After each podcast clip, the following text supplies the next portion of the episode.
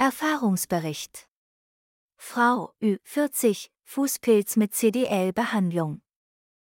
Seit über 35 Jahren quält mich Fußpilz.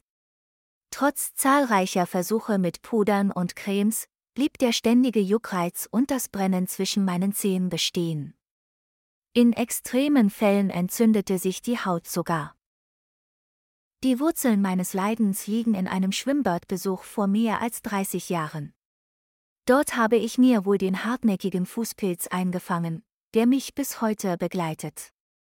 Alle bisherigen Behandlungen brachten leider keinen langfristigen Erfolg.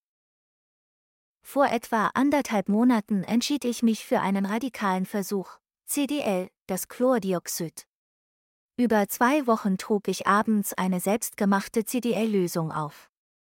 Der Effekt war beeindruckend. Nach zwei Wochen Anwendung war die Entzündung verschwunden. Der Juckreiz wurde weniger und das Brennen hörte auf. Es sah so aus, als hätte ich endlich eine Lösung für mein Problem gefunden. Ob CDL wirklich die Lösung für meinen Fußpilz ist, kann ich noch nicht endgültig sagen. Doch heute, Ende November 2023, bin ich mit den Ergebnissen mehr als zufrieden. Eine neue Hoffnung ist geboren.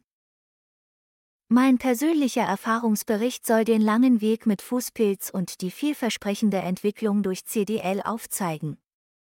Es bleibt abzuwarten, ob CDL tatsächlich die Lösung für meine Leiden ist.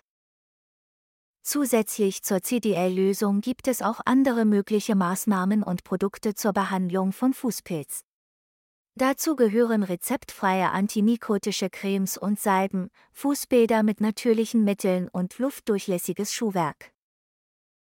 Weitere Maßnahmen sind die regelmäßige Desinfektion von Schuhen und Fußpflegeutensilien, die Verwendung natürlicher Öle mit antimikotischen Eigenschaften, antimikotische Puder und eine gute Hygienepraxis. Bei hartnäckigem Fußpilz sollte man einen Arzt aufsuchen. Jede Methode hat ihre eigene Wirksamkeit. Es kann eine Experimentierphase notwendig sein, um herauszufinden, welche Methode oder Kombination von Methoden für die persönliche Situation am besten geeignet ist. Dir hat dieser Podcast gefallen? Dann klicke jetzt auf Abonnieren und empfehle ihn weiter. Bleib immer auf dem Laufenden und folge uns bei Twitter, Instagram und Facebook. Mehr Podcasts findest du auf meinpodcast.de.